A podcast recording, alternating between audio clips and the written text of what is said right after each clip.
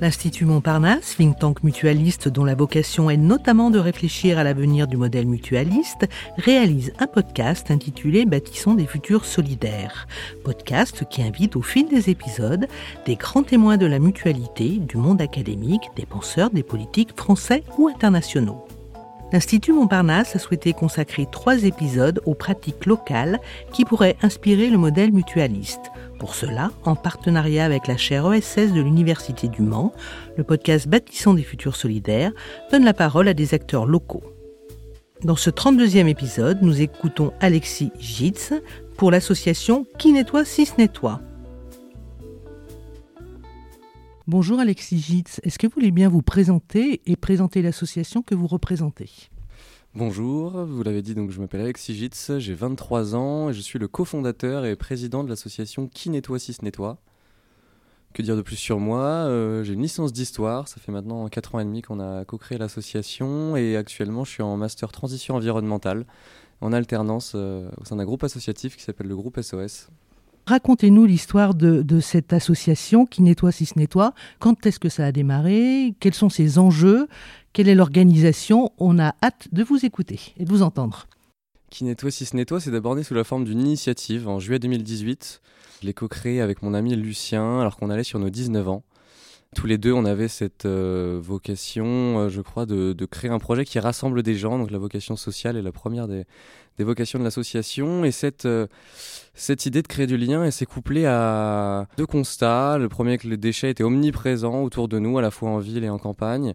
Le deuxième, c'est que la majorité des gens autour de nous se disaient sensibles au respect de l'environnement, mais que en réalité, ils ne faisaient rien, voire ils ne comprenaient pas que leurs actions aussi avaient un impact. Et donc, on s'est dit, on va créer une structure, les inviter, dans un premier temps, à venir ramasser les déchets, parce que nous, on a juste notre prise de conscience, on n'y connaît pas grand-chose à l'environnement, pour, euh, pour finalement recréer du, lien, donner du sens à ce qu'on fait, qu'on comprenne que nos actions ont un impact et qu'ils soient positifs ou négatifs. Alors, quand vous avez démarré, est-ce qu'on vous a entendu? Euh, Est-ce qu'il y a eu un enthousiasme? Est-ce qu'il a fallu vraiment que vous releviez les manches? Comment ça s'est passé au démarrage? Au début, on était plein de rêves euh, et effectivement, on s'est confronté euh, à la raillerie un petit peu de nos amis, à, des gens qui ne croyaient pas, qui pensaient que ça allait durer le temps de l'été puisqu'on était en juillet. Et donc, on a organisé une première action, on était cinq, on a organisé une deuxième action, on était quatre, on a organisé une troisième action, on était six. Évidemment, on était très déçus parce qu'on avait beaucoup d'amis qu'on invitait à chaque fois. Et pour autant, on avait vraiment le sentiment de faire une bonne action. Et donc, on se disait, c'est pas grave, tu verras, la prochaine fois, on sera dix fois plus. Et effectivement, la quatrième action, euh, je contacte deux associations euh, qui, s'emparent de, de l'événement. Puis le bouche à oreille, les réseaux sociaux font leur effet. Et là, on se retrouve à 50. 50 dans notre ville de La Ferté-Bernard qui compte 8800 habitants. Et donc tout de suite, les regards ont changé. Et un mois après, on intervenait dans, dans, une école pour la première fois. Et après, c'était. Alors justement, c'était au bout de combien de temps cette intervention? Donc finalement, cette prise de parole éducative ou en tout cas devant un public, c'était combien de temps après le démarrage?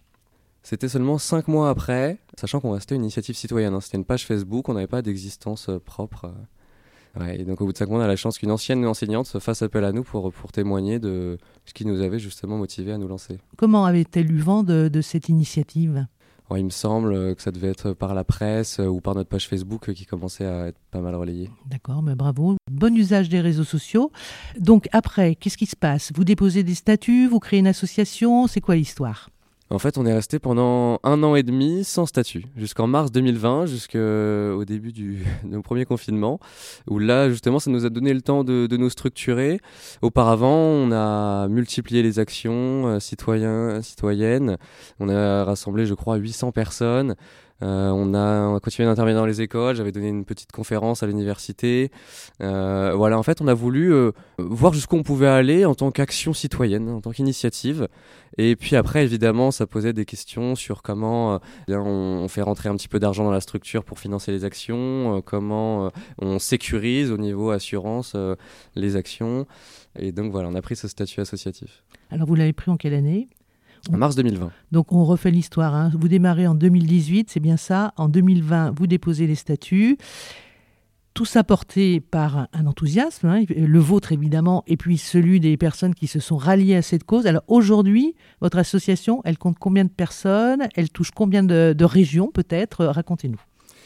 Aujourd'hui, de cette base donc à la Ferté-Bernard, on a 110 euh, adhérents, une trentaine de membres actifs. On a un salarié à temps plein également, des services civiques, une alternante, énormément de stagiaires, on est très demandé là-dessus. Et puis on a un rayonnement à travers tout le nord, nord-ouest de la France, puisqu'on a des référents de l'association à Brest, à Tours, à Poitiers, dans les Côtes d'Armor. Et on a eu également une antenne à Metz, Nancy, euh, voilà, qui est actuellement en latence. Et autrement, euh, effectivement, nous on essaie de se donner aucune limite, on, veut toucher euh, tout le monde. Euh, et, il arrive qu'on soit sollicité par des communes et des entreprises euh, partout à travers le nord de la France. Donc on a tendance C'est-à-dire, expliquez-moi comment les entreprises, vous, d'abord, comment elles vous connaissent. Alors vous allez peut-être venir par la page Facebook et par maintenant les médias qui vous relaient. Qu'est-ce qu'elles vous demandent, les entreprises? Comment vous agissez ou interagissez avec elles? On a toujours cette base d'événements citoyens, ramassage de déchets, qui s'est étendue effectivement puisque on en organise de manière spontanée, mais aussi des fois on est sollicité par des municipalités ou des entreprises. Dans le cas des municipalités, ce sont des communes, souvent des petites communes, qui souhaitent recréer du lien social également. Elles ont bien compris qu'on avait cette dimension sociale parce que on est sur des communes parfois où il n'y a jamais de temps de sociabilisation. Et également, les entreprises, elles, euh, eh bien, comment elles nous contactent? Il se trouve qu'il y a un peu de bouche à oreille, je crois, entre elles. Puis on est dans des réseaux d'entreprises. Le but est d'accompagner les entreprises dans leur démarche RSE, donc elles mettent en relation euh, l'entreprise avec des associations. Et, euh, et, nous, avec le temps, on est un petit peu devenu une référence dans, ce domaine-là. Donc, les entreprises, souvent, nous, nous demandent de les accompagner sur des événements euh, de ramassage de déchets, euh, fédérateurs, sensibilisateurs pour leurs collaborateurs, voire des fois ouverts à leur famille et voire même parfois ouverts aux clients de l'entreprise.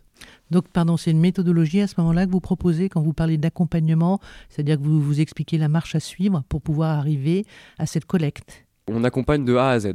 Alors physiquement aussi, vous êtes aussi là. C'est ça, nous on fournit le matériel. Évidemment, le travail en amont, c'est de contacter les collectivités, euh, euh, préparer tout le matériel, de repérer les lieux pour que sur un endroit qui soit sécurisé et en même temps où malheureusement il y a de la matière euh, déchets.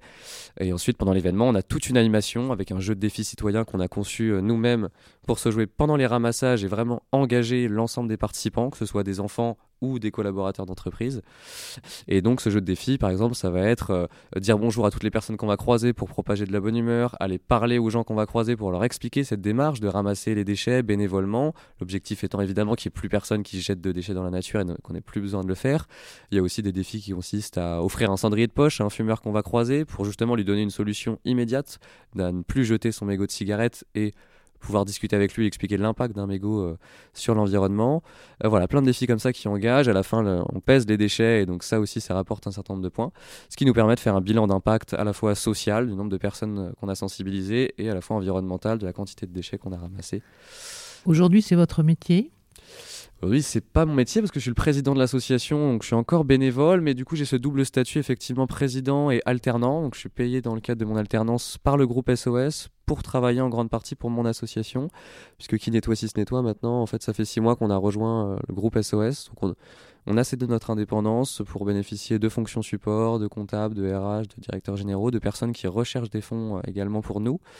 Mais ça nous permet de rester aussi très autonome sur la partie opérationnelle.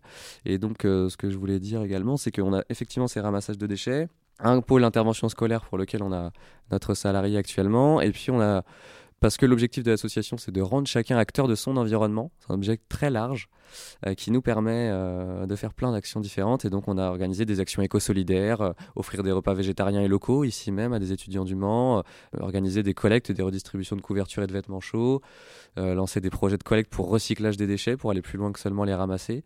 Et puis, notre dernier projet en date, là, ça s'appelle Refuge du Vivant. C'est un tiers-lieu qu'on est en train de créer dans le village de Nogent-le-Bernard, en Sarthe. L'objectif étant à la fois d'héberger des stagiaires, des services civiques, des membres d'équipe qu'on n'aurait pas pu accueillir si on n'avait pas pu leur proposer une solution d'hébergement gratuite. Et autour de ce lieu, où en plus on travaille et on, peut euh, accueillir des bénévoles, et eh bien on est en train de concevoir un café associatif parce que c'est un village dans lequel euh, plus de commerce. Et, donc euh, l'idée c'est vraiment d'avoir un lieu de l'économie circulaire. et c'est plutôt de ça en fait que je suis venu parler aujourd'hui. D'accord. Ah, alors racontez-nous ça parce que c'est très intéressant. Donc c'est une forme de tiers-lieu voilà, un tiers-lieu. En fait, c'est le nom que les gens de l'extérieur nous, nous ont donné. À la base, on n'y pensait pas forcément. Mais ouais, c'est un lieu multifonction euh, où le but, c'est vraiment de créer du lien social. En fait, pour nous, c'était un lieu parce que depuis 4 ans, on n'avait aucun lieu où incarner ou matérialiser nos valeurs. Et, enfin, on a ce lieu, donc c'est un lieu qu'on loue pour l'instant en particulier. Et, enfin, on peut accueillir du monde. Euh, justement, dimanche, là, on faisait une journée crêpe. Parce qu'on est encore dans cette phase de lancement où on accueille du monde pour se faire connaître du village, pour répondre à toutes les questions. Parce qu'évidemment, c'est qui ces jeunes qui débarquent comme ça, euh, qui louent une maison, qui veulent parler à tout le monde. Donc on accueille petit à petit les gens. En l'occurrence, dimanche, on a accueilli 42 personnes sur la journée, dans un village de 900 habitants. Euh, on, était, on est plutôt euh, très contents. Et puis ça permet aussi de tester la capacité du lieu pour en faire un café J'imagine que les habitants devaient être contents aussi. Oui, on a, on a, la plupart sont contents, euh, d'autres euh, voilà, s'interrogent encore, d'autres sont immédiatement contre, mais c'est quand même une très petite partie. Euh, non, globalement, on a la chance d'arriver de l'extérieur, c'est un village qu'on connaissait pas du tout, donc on n'est pas, pris dans des conflits familiaux, politiques, que sais-je. Et, et, oui, c'est formidable. Pour, enfin, on prend un temps plutôt que de courir dans de l'événementiel, organiser des événements partout à travers le nord-ouest de la France.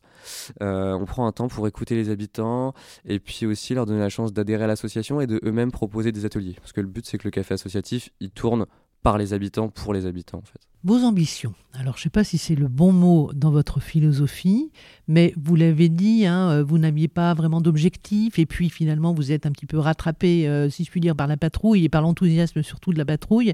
Donc dans deux ans, vous aimeriez être où, euh, avoir fait quoi, avoir rassemblé peut-être combien de personnes? Je ne sais pas si, c'est du quanti dont on, dont on a besoin, mais euh, allez-y, livrez-vous. À l'ambition, alors si on parle en termes très matériels, là aujourd'hui, on a besoin cette année de recruter une, deux personnes parce qu'on a tellement d'activités qu'en fait c'est plus tenable bénévolement. juste pour revenir là-dessus, en 2022, euh, déjà en 2021 c'était une très belle année, on a organisé 60 actions sur l'année, ramassage de déchets, sensibilisation. En 2022, ce n'est plus du tout les mêmes dimensions. On est passé à 132 événements dans l'année, 55 ramassages de déchets, 30 euh, interventions scolaires, euh, des événements sur des festivals, des, événements sportifs, etc. Et donc, bénévolement, en fait, ça a fait que ça a un peu épuisé nos bénévoles. C'est euh, ce qu'on rencontre actuellement comme problématique. Donc aujourd'hui, on a besoin d'avoir quand même une base salariée et puis de se, poser également, si on part dans deux ans pour répondre à votre question, en 2024, je crois qu'on devra encore, et j'espère qu'on pourra recruter une ou deux personnes pour avoir vraiment un représentant par pôle, ramassage, sensibilisation, gestion des équipes bénévoles et des antennes, communication évidemment qui est très importante principalement ça. Et autrement, sur la partie opérationnelle, on a cette envie de tiers-lieu refuge du vivant, on a cette envie de créer un réseau des villageois. Donc un réseau de tiers-lieux, de maisons comme ça qui permet d'accueillir des jeunes, les faire revenir dans les campagnes pour redévelopper du lien social, aller à la rencontre des gens.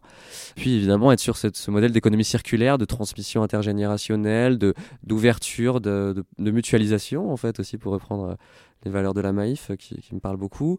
Mettre à disposition des espaces, des services, des objets euh, qu'on puisse partager. Combien de personnes ont chez eux une perceuse euh, dont ils se servent une fois à l'année, voire pas du tout, alors qu'elle peut servir à d'autres Donc c'est de remettre du commun, remettre du lien et remettre de la solidarité au sein des villages et de la France entière finalement. Oui, complètement. Alexis Gide, si on pouvait résumer aujourd'hui la philosophie de votre association, l'état d'esprit, qu'est-ce qu'on pourrait dire Rapidement, rapidement? oui, je dirais, moi je crois profondément que chacun, à son échelle, peut faire des petits gestes, euh, peut surtout euh, voilà, être acteur de quelque chose de beaucoup plus global, en donnant un objet, en donnant de son temps surtout, c'est tellement précieux. C'est vraiment ça le message de l'association. Chez Qui nettoie si ce nettoie, on dit à très, très bientôt parce que Qui nettoie si ce nettoie, c'est toi, c'est moi, c'est nous. Eh bien, voilà une belle conclusion. Merci beaucoup, Alexis Gitz. Merci à vous. Nous espérons que ce podcast vous a donné de nouvelles clés pour mieux comprendre le SS. Ce podcast est à écouter et réécouter sur le site de l'Institut Montparnasse, sur celui de Podcasters Media, ainsi que sur toutes les plateformes.